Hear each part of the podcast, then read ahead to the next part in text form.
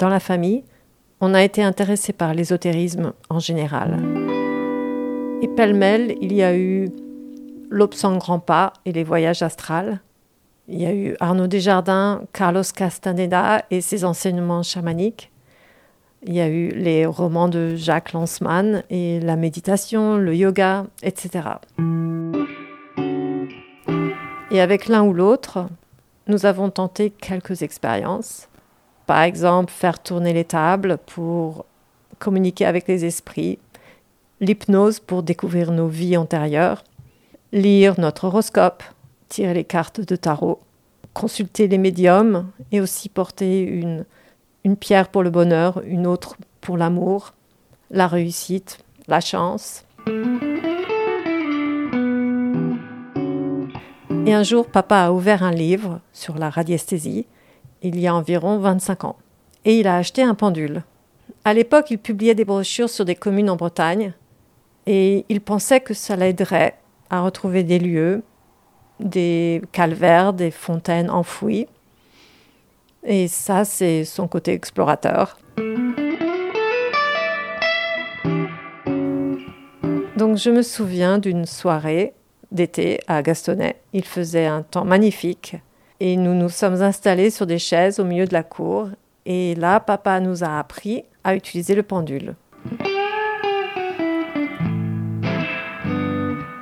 Donc je stabilise mon bras, trois doigts tiennent la chaînette et je laisse environ 10 cm jusqu'au pendule de chaîne.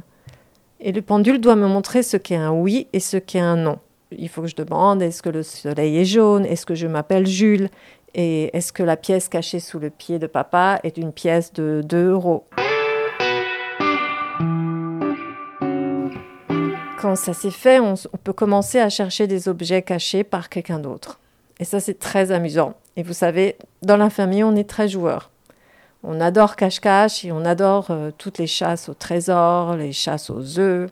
Mais le pendule, c'est un niveau au-dessus. Donc ce soir-là, moi, j'ai perdu toutes les pièces cachées dans l'herbe. Quelqu'un les avait lancées après avoir tourné en fermant les yeux pour être sûr de ne pas m'influencer. Donc je n'ai pas été influencée et je ne les ai pas retrouvées. À vrai dire, je n'ai aucun talent avec euh, le pendule. Mais papa, il a connu des grands succès avec son pendule. Lui, il a su retrouver les pièces cachées dans le salon en quelques coups de pendule. Et aussi un jour, il avait le téléphone dans une main, le pendule dans l'autre, et au téléphone, il a pu indiquer à un de ses petits-enfants où était sa carte de crédit. Donc ça nous a marqué, et en tout cas pour moi, papa et le pendule, ça marche. Il m'a dit récemment qu'il allait reprendre l'entraînement avec son pendule. Il dit qu'il faut le faire régulièrement pour avoir de bons résultats. Donc, n'hésitez pas. Si vous perdez quelque chose, appelez papa.